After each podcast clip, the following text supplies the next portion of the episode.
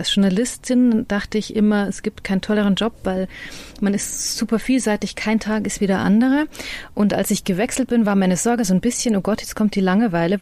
Das ist natürlich für einen Kommunikator toll, wenn man so jemand hat, der einen kritischen Blick nicht nur erlaubt, sondern den einfordert. Und natürlich hat man manchmal mit Managern oder Managerinnen zu tun, die sehr kontrolliert sind und die versuchen immer möglichst alles im Griff zu haben. Das geht halt nicht bei Kommunikation. Turi 2 Podcast. Menschen, Medien, Marken. Herzlich willkommen zu unserem Turi 2 Jobs Podcast. Heute spricht Turi 2 Verlegerin Heike Turi mit Andrea Rexer.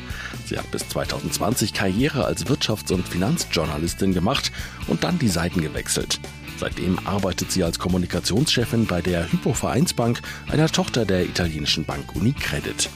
Im Podcast erzählt Rexa davon, warum die Arbeit in der Bankenwelt mindestens genauso spannend ist wie im Journalismus, aber auch was anders daran ist.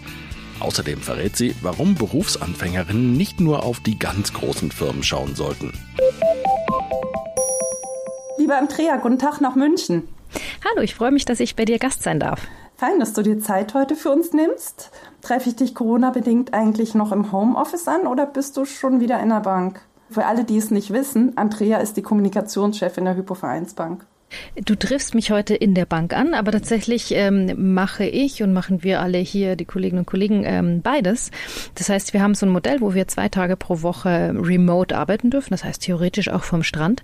Aber ähm, das mischt sich und ich finde diese Mischform eigentlich auch ganz schön. Die Kollegen wieder zu sehen, finde ich super. Andererseits ist Homeoffice auch manchmal schön und man ist effizienter. Die Kombination finde ich gut. Mhm. Ähm, ich stelle dir mal die Frage, wenn du jetzt wieder in der Bank bist, was trägst du? Was hast du an? Ich äh, gucke gerade so mir runter. Ich habe ein Kleid an, wie ich so oft ein Kleid an habe. Ich finde das sehr praktisch. Da muss man nicht überlegen, passt das eine zum anderen. man hat einfach ein Teil an und ist immer gut gekleidet. Immer gut gekleidet. Ist Kleidung in der Bank heute immer noch ein Thema? Ähm, nicht so wie früher. Also ist zumindest mein Eindruck. Ähm, also diese starren Krawatten habe ich jetzt seit nach Corona gar nicht mehr so sehr gesehen. Eher so, dass man die Kollegen anschaut und sagt, hey, du hattest einen Kundentermin. Hm? Also es ist schon so, dass man sich natürlich ein bisschen anpasst. Wen trifft man, mit wem hat man zu tun? Ich glaube, das ist selbstverständlich, dass niemand irgendwo unpassend auftritt. Aber jetzt ähm, für den ganz normalen Bürotag, wo man keinen externen Termin hat, ähm, ist mein Gefühl, dass die Kleidung viel lockerer ist als ähm, vor ein paar Jahren noch. Hm. Also da hat Corona vielleicht ja doch auch noch was Positives bewirkt. Ich denke schon. Ich möchte mit dir heute hinter die Kulissen einer großen internationalen Bank blicken. Ich habe es gerade eben schon gesagt, du bist die Kommunikationschefin der Hypo Vereinsbank. Hypo Vereinsbank ist eine Tochter der Unicredit, der italienischen. Und äh, ja, wir wollen mit dir quasi so ein bisschen das Bankgeheimnis lüften. Doch äh, zuvor stelle ich dich der Turi 2 Community einmal kurz vor. Andrea, du bist 40 Jahre jung. Du bist geboren in Freilassing, bist also eine waschechte Bayerin. Fühlst du dich auch so?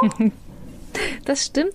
Ähm, ja, bin ich und äh, dazu stehe ich auch. Interessanterweise kann ich Dialekt nur, wenn mein Gegenüber auch Dialekt spricht. Dann falle ich ins Bayerische, sonst kann ich das gar nicht. Also mit dir könnte ich jetzt schlecht den Podcast auf Bayerisch machen, es klappt nicht. Ich wollte gerade sagen, na, du weißt nicht, was ich hier für unterschätzte Talente habe, aber ich muss wirklich passen. ich kann noch nicht mal Hessisch und ich bin geborene Hessin. Parallel zum Studium der Kulturwissenschaft in Passau hast du dich zur Journalistin ausbilden lassen und dich dann auf Finanzjournalismus spezialisiert. Du hast bald Führungsfunktion übernommen bei sehr renommierten Titeln wie der Süddeutschen Zeitung und dem Handelsblatt. Und gerade bei der Süddeutschen Zeitung bist du auch Redaktionsleiterin von Plan W gewesen. Das ist eine Wirtschaftsbeilage für Frauen. Jetzt muss ich mal fragen, wieso braucht es für Frauen eine extra Beilage? Zum Thema Finanzen. Können Frauen so schlecht mit Geld umgehen? Das glaube ich nicht. Äh, ich glaube eher, dass es äh, bei dem Fall darum ging, dass die Redaktionen so schlecht mit Frauen umgehen können, sage ich mal provokant. Denn tatsächlich war die Überlegung hinter Plan W, ähm, dass wir Frauen in der Redaktion oder eine kleine Gruppe an Frauen gedacht hat, Frauen kommen viel zu selten in der Zeitung vor. Das liegt jetzt auch daran, dass zum Beispiel gerade in der Wirtschaftsberichterstattung natürlich viele männliche CEOs ähm, vorherrschend sind und man muss ja schließlich über das berichten, was ist. So, die männlichen Protagonisten sind da. Und wir fanden, dass zu wenig Frauen als Role Models gezeigt werden können in der normalen Berichterstattung. Und deswegen gesagt, okay, lass uns doch Plan W gründen, wo wir bei jeder Ausgabe einen anderen Fokus gesetzt haben. Also mal ging es um Pharma, mal ging es um Finanzen, mal ging es um was völlig anderes, um zu zeigen, dass es echt coole Frauen gibt, die vielleicht nicht immer das tolle Pöstchen haben, ja nicht immer den Titel als CEO oder Weltverbesserer, sondern ihre eigenen Themen getrieben haben und da super sind. Und die wollten wir zeigen, einfach um andere Frauen zu ermutigen, das auch zu tun. Mhm. Und hat sich was gewandelt seitdem? also Gute Frage. Ich weiß nicht so genau, aber was ich feststelle, ist, dass am Anfang immer gesagt worden, oder vor Jahren war so eins der Argumente, warum Frauen nicht in Führungsposition kommen, dass die sich gegenseitig bekämpfen würden, so diese berühmte Stutenbissigkeit. Und ich finde, entweder hat sich das geändert oder das war noch nie so, aber ich finde, dass Frauen sich inzwischen, zumindest ist meine Beobachtung, sehr gut helfen, sich unterstützen, ähm, dass es auch einen guten Kontakt gibt zwischen den Frauen in der Wirtschaft. Das finde ich eigentlich ganz toll. Ähm, und, und ja, ich glaube, dass das gibt schon ein bisschen Auftrieb. Vielleicht hat das, haben, hat das mit der Stutenbissigkeit auch nur die Männer erfunden. Kann auch sein. Woher kommt denn deine Liebe zu den Finanzen?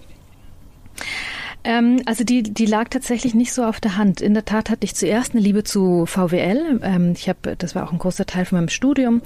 Und als ich äh, meinen ersten Job angefangen habe in Wien bei Profil, das ist ein Nachrichtenmagazin, sowas wie der Spiegel, nur für Österreich und ein kleiner, ähm, habe ich äh, die Stelle bekommen von der ähm, VWL-Korrespondentin, sag ich mal. Also sprich, ich habe ähm, Konjunktur beobachtet, ich habe Energiepreise beobachtet. Ähm, äh, ich habe damals, äh, kann mich erinnern, ganz viele Stories geschrieben über hohe Lebensmittelpreise, weil das damals ein Thema war. Und dann kam irgendwann die Finanzkrise und ich habe gemerkt, so hups, das sind Banken, die sind total wichtig und ich verstehe die nicht. Und dann habe ich angefangen zu buddeln, fand das mega spannend und ähm, wollte dann auch als sozusagen die, die, irgendwann ans Epizentrum, zumindest ans Europäische, und bin dann nach Frankfurt gewechselt.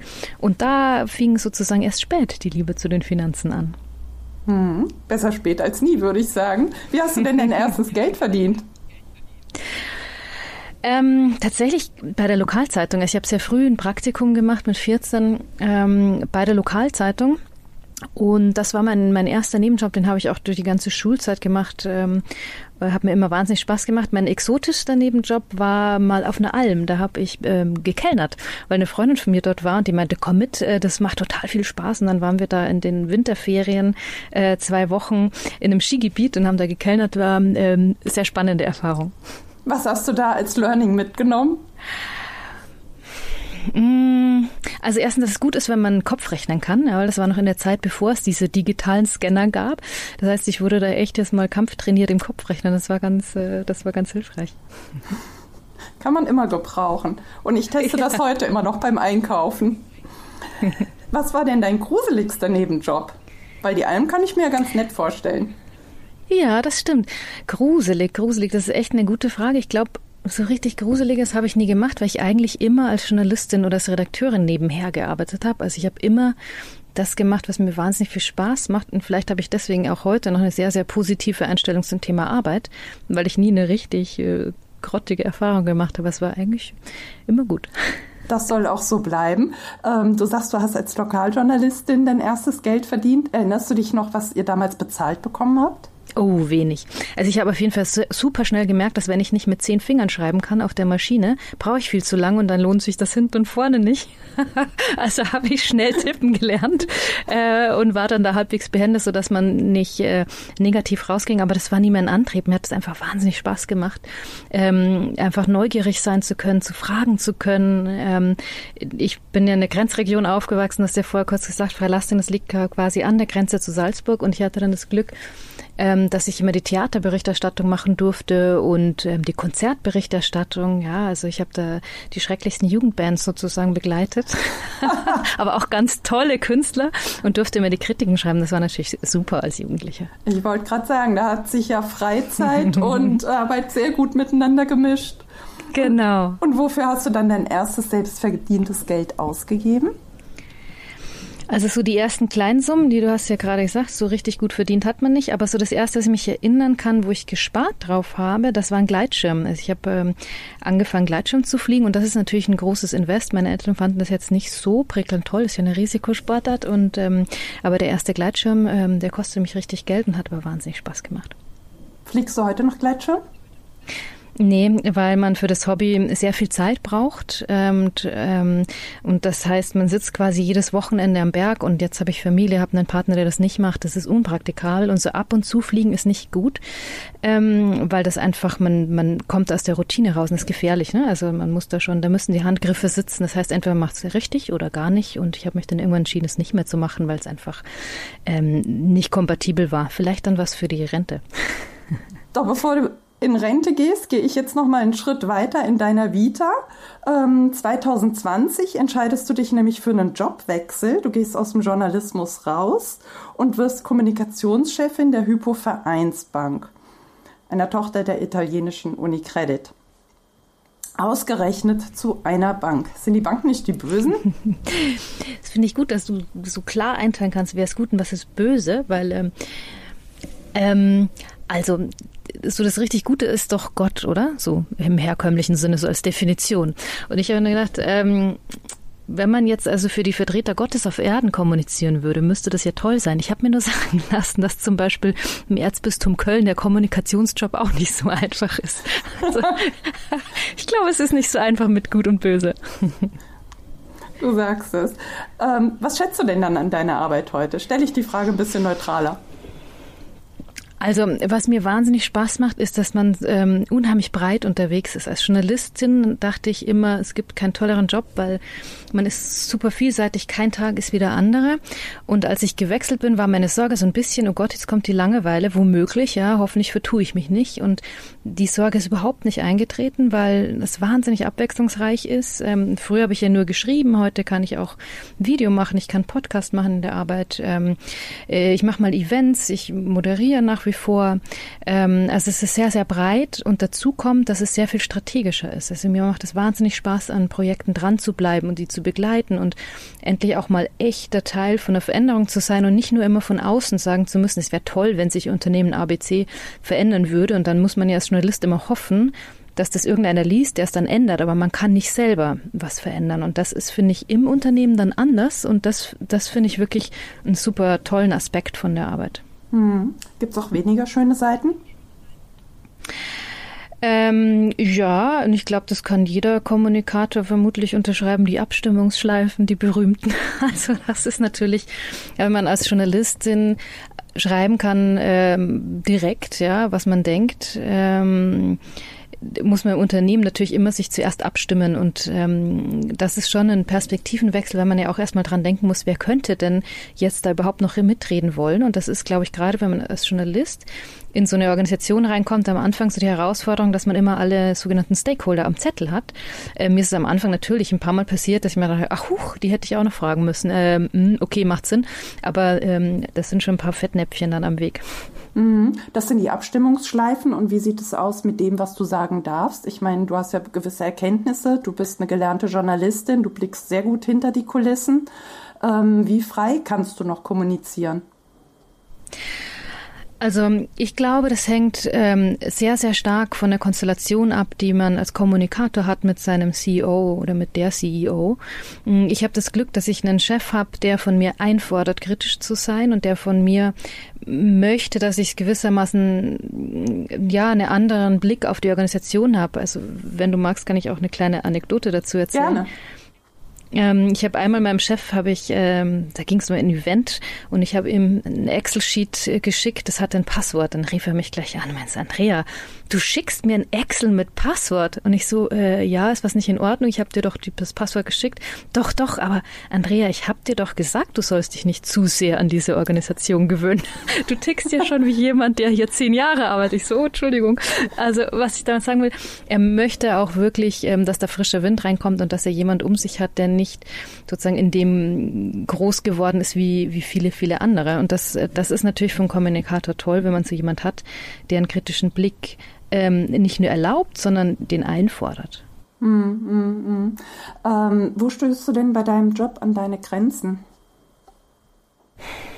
Das ist, ähm, das ist echt eine gute Frage. Also ich hatte ein paar Mal jetzt äh, den Fall, dass mir Mitarbeiter erzählt haben, dass entweder sie schwerst erkrankt sind oder ihr engste Angehörige. Und das sind so Situationen, wo ich echt an meine Grenzen gekommen bin, weil mm, ich finde das wahnsinnig schwierig. Ähm, ähm, weil man ja nicht so richtig eine Hilfestellung geben kann. Man kann zwar da sein, aber als ähm, ja, als Chef das so mit zu begleiten zu müssen, ja, finde ich emotional belastend. Ja, man geht, also zumindest bin ich sehr mitfühlend ähm, und, und finde das schwierig und äh, zeigt aber auch andererseits, wie wichtig das Leben außerhalb des Jobs ist, ja, dass man, ähm, also für mich hat es jedes Mal bei diesen ähm, Ereignissen immer wieder zurückgeholt und sagen, okay, Karriere ist wichtig, aber es ist echt nicht das Einzige. Ja. Ähm, es muss ein Leben neben dem Job geben und das muss Raum haben und äh, deswegen versuche ich auch, das vorzuleben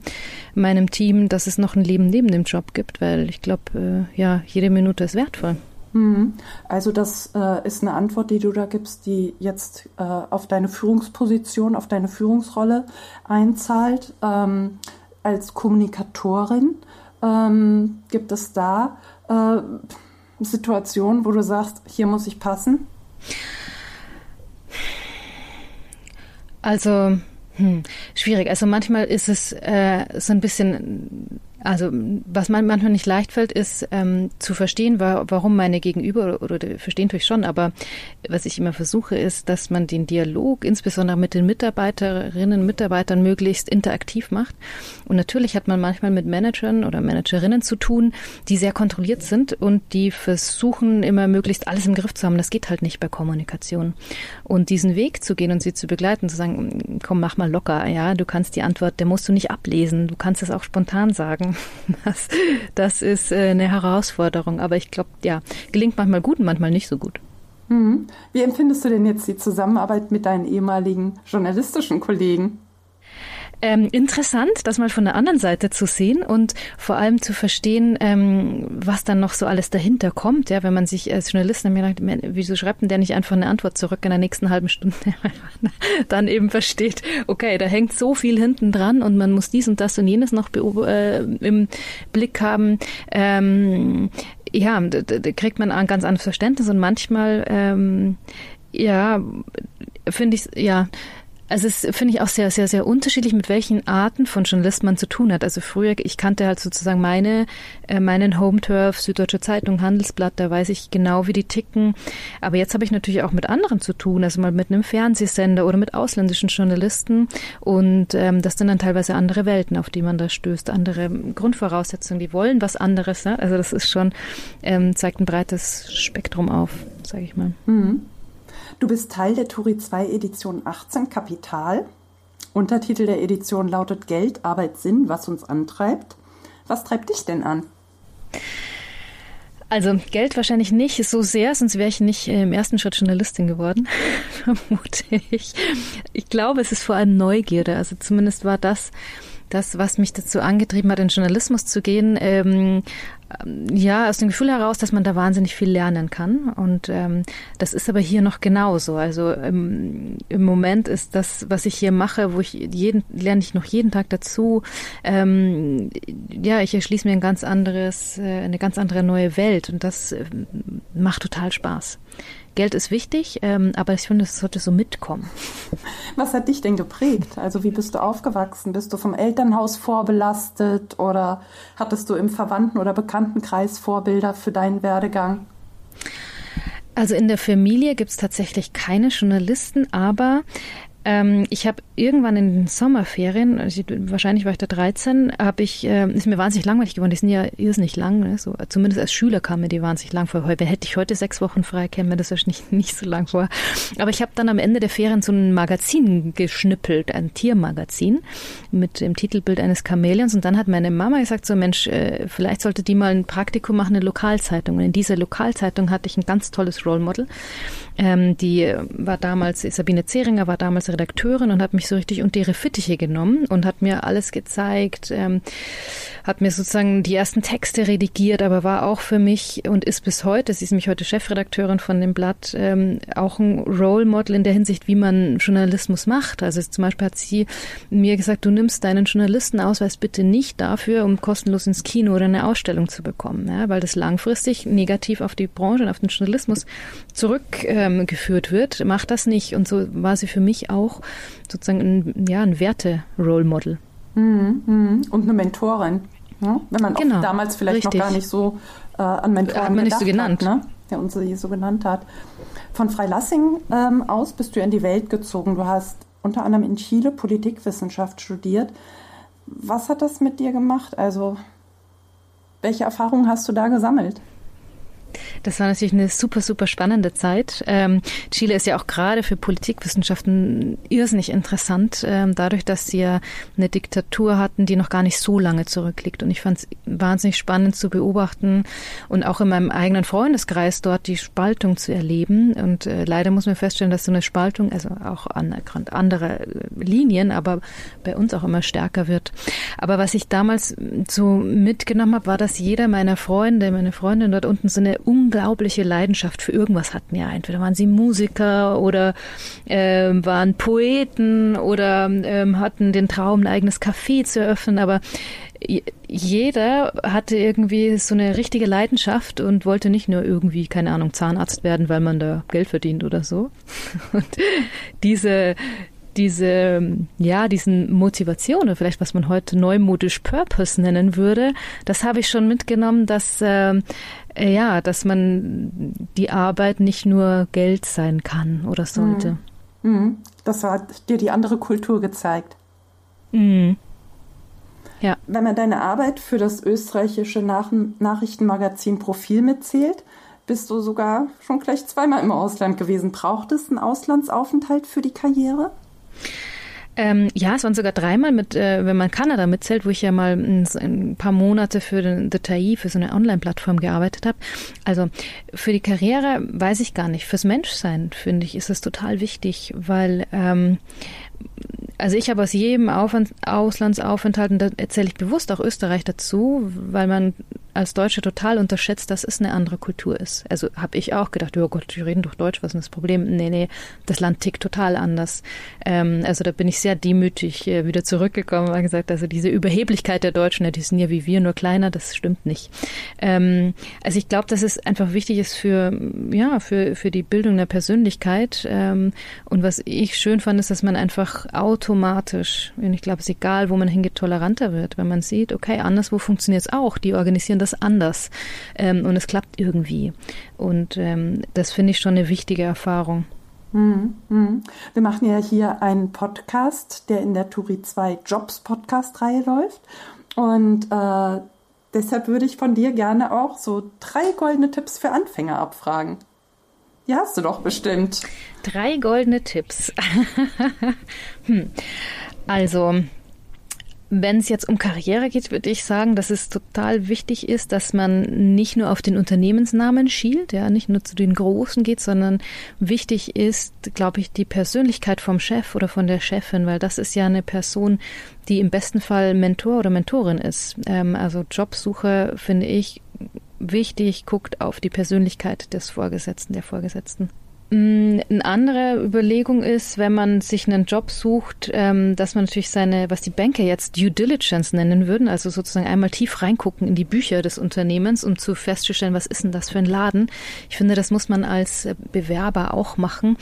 Und ähm, das, glaube ich, äh, macht man nicht, indem man nur die Website anschaut, sondern indem man vielleicht auch mal hingeht, mit dem Portier redet oder äh, mit einfachen, das sage ich immer, einfachen Mitarbeitern und nicht nur guckt, was gibt der CEO von sich. Weil oft ist das Bild, dass ähm, der Portier oder der Kantinenmitarbeiter oder Mitarbeiterin zeichnet, vielleicht ein ganz anderes. Ich glaube, dann kriegt man ein gutes Gespür.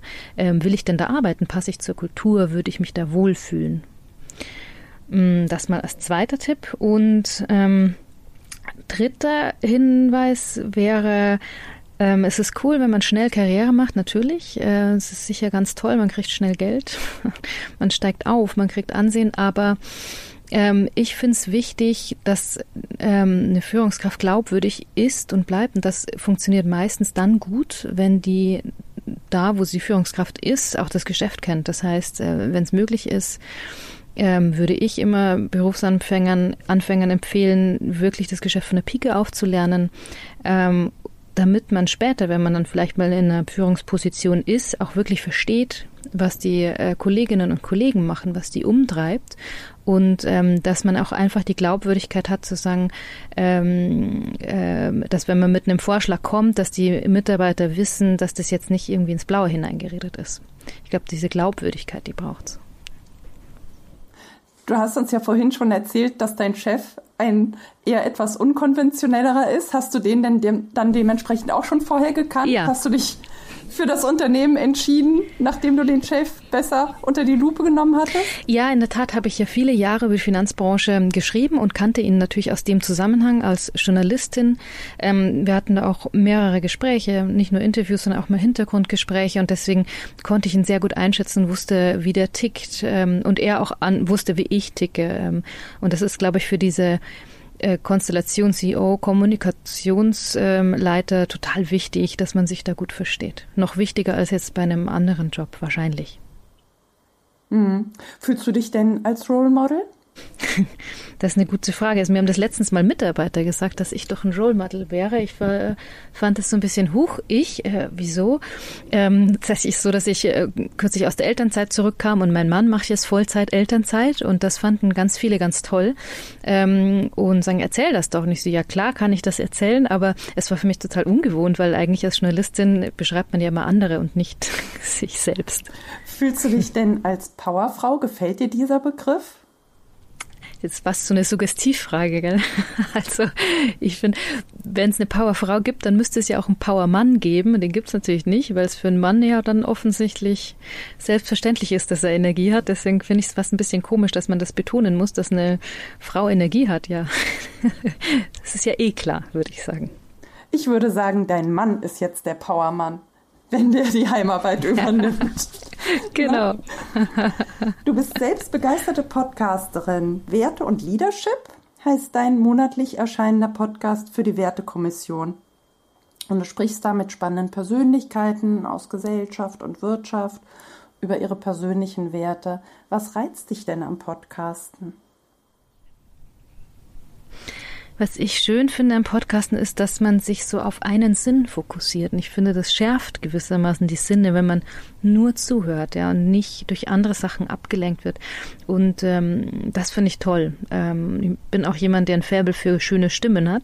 Spielt das auch mit. Du hast ja früher Konzerte über Konzerte berichtet, ne? Und Besprechungen gemacht. Vielleicht ist Stimmt. da dein Ohr besonders geschult. Wer sind dir denn die liebsten Gäste? Ähm, Menschen, die, die keine Hemmung haben, persönlich von sich zu erzählen. Also ich habe ja so eine ganz bunt gemischte äh, Gästeschar in dem Podcast von Wirtschaftspersonen bis hin zu Paralympioniken hatte ich mal da, ein Pfarrer, alles Mögliche. Und ähm, spannend finde ich es dann, wenn authentisch gesprochen wird. Also eine, ein CEO ähm, ich verrate jetzt mal nicht den Namen, der hat mir ähm, erzählt, wie seine Frau äh, ihm erzählt hat, dass sie schwanger ist mit dem ersten Kind. Und das fand ich irgendwie ganz bezeichnend, weil das so ungewöhnlich ist, dass Manager so viel aus ihrem Privatleben teilen. Also er hat das natürlich in den Kontext gebracht und äh, hatte auch eine Message, aber ich fand es schön zu sehen, wie jemand ähm, ja seine Persönlichkeit teilt ähm, und wir sozusagen, äh, wie Sheryl Sandberg das mal äh, gesagt hat, äh, bring your whole self to work. Ähm, also komm mit der ganzen Person. Und das fand ich ein schönes Beispiel für einen unverstellten Manager, weil manchmal sind Manager ja auch so ein bisschen verschult dass die nicht frei sprechen oder nur von ihrem Skript ablesen. Und das sind mir dann eher so die nicht so lieben Gäste, wenn man merkt, ja, der hat jetzt da irgendwie ein paar Bullets, äh, äh, Bullets vor sich, die ihm irgendjemand vorbereitet hat und liest die halt ab das ist dann immer so kein echtes Gespräch, finde ich. Mhm. Wird's, dann wird es schwierig, die Person ein bisschen anzubohren und anzupieksen. Lädst du dir die Leute denn selbst ein? Ja, ja, also ich kriege auch Empfehlungen ähm, und gucke mir die an und das äh, hat jetzt kein, da gibt es kein festes Kriterienset, sondern einfach, wer passt gut in die Mischung ähm, und natürlich auch, wer ist ein gewisses Role Model in Sachen Werte. Also würden, ich würde jetzt äh, nicht weiß nicht, Herrn Putin einladen zum Beispiel. Ja, das ist ein gutes Negativbeispiel. Mit welchem Gast bist du denn mal so gar nicht zurechtgekommen? Also bisher gab es da nicht so richtig einen, wo ich sagte, der war jetzt aber total doof, ähm, weil wir den, das mache ich nicht alleine, also, sondern die, die, der Podcast läuft ja unter dem Label der Wertekommission. Ähm, das heißt, äh, wir besprechen uns da auch ganz kurz immer, wer passt zu uns, wer passt nicht so gut zu uns. Ähm, aber so einen richtigen Fehlgriff hatte ich Gott sei Dank noch nicht. Höchstens so ein bisschen, bisschen starrigere Person und ein bisschen lockere. Das ist so der Unterschied. Was ist das Ziel des Podcasts? Was wollt ihr erreichen? Das Ziel ist darauf hinzuweisen oder mit zu einer Debatte beizutragen, dass eben die Wirtschafts-, die klaren Wirtschafts-KPIs nicht das einzige sind, worauf es bei einem guten Manager, guter Managerin ankommt, sondern dass es eben auch wichtig ist, Werte zu leben. Und mir war es wichtig, dass wenn man sagt, man diskutiert über Werte äh, in, in einem Kontext, in einer öffentlichen Debatte, dass man nicht nur so diese Sonntagsreden hält, weil das finde ich passiert oft, wenn man über Werte spricht, sondern mir war es wichtig, dass ich die Leute dazu bringe, dass sie über Alltag reden, über ähm, spezifische Situationen, ähm, wo sie auch mal offen darüber reden, dass Werte in Konflikt geraten. Also wie mache ich das denn als Manager, wenn ich Leute rausschmeißen muss, ähm, gleichzeitig aber weiß, wenn ich langfristig das Unternehmen ähm, absichern will, ähm, so wie gehe ich damit um? Was mache ich dann ganz konkret? Und deswegen lasse ich die mal drei Gegenstände mitnehmen, damit die gar nicht so ins Palavern kommen. Drei Gegenstände, was für Gegenstände? Ähm, jeder Gast bringt drei Gegenstände mit, die für sie jeweils einen Wert symbolisieren. Also zum Beispiel, wenn der Wert von der Person ist Naturverbundenheit, dann könnte sie jetzt einen Ast mitbringen oder einen Stein. Oder ähm, wenn der Wert ist ähm, Loyalität, dann vielleicht einen Ring ähm, als, keine Ahnung, Ehering hatte ich schon mal, dass jemand mitgebracht hat als Zeichen von Loyalität. Und dann entspannt sich um diesen Gegenstand ähm, im besten Fall auch eine kleine Diskussion, warum der Wert wichtig ist und was eben passiert, ähm, wenn es mal gar nicht so einfach ist, äh, den durchzuhalten und ähm, da bei sich zu bleiben. Jemand hat mir auch mal einen Spiegel mitgebracht, um zu sagen, es ist wichtig, dass man jeden Abend in den Spiegel schauen kann. Wen würdest du denn gern noch mal interviewen? Also das ist eine sehr gute Frage. Ähm, also ich habe in meinem Leben ja schon wahnsinnig tolle Leute interviewt, eine ganze Reihe von Nobelpreisträgern. Das ist eine Erfahrung, die ich nicht missen möchte. Ähm, den tollsten, den ich mal interviewt habe für mich, äh, war Yuval Noah Harari, weil ähm, ich glaube, dass es eine der klügsten Menschen äh, ist, der derzeit auf diesem Globus rumspaziert. Ähm, das war ein sensationelles Interview. Ähm, das wurde dann eine ganze Zeitungsseite und er hat gesprochen wie gedruckt. Ich habe das noch nie erlebt bei jemand. Ähm, das hat mich total fasziniert. Ähm, deswegen war ich nach dem Interview total happy. Und mir hat mal jemand gesagt, Andrea, ähm, mach mal Journalismus so lange, bis du das Gefühl hast, du hast alle Leute getroffen, die spannend sind und dann gehst du in die Kommunikation. Und ich habe so ein bisschen das Gefühl, dass ich das gemacht habe. Ja, dann scheinst du alles richtig gemacht zu haben, Andrea. Und dann wünsche ich dir weiterhin viel Erfolg bei deiner Arbeit und äh, die nächsten guten und richtigen Schritte. Vielen Dank für das Gespräch. Herzlichen Dank für die guten Fragen. Turi 2 Podcast. Abonnieren Sie uns unter turi2.de slash podcast sowie bei Spotify, iTunes, Deezer und Audio Now.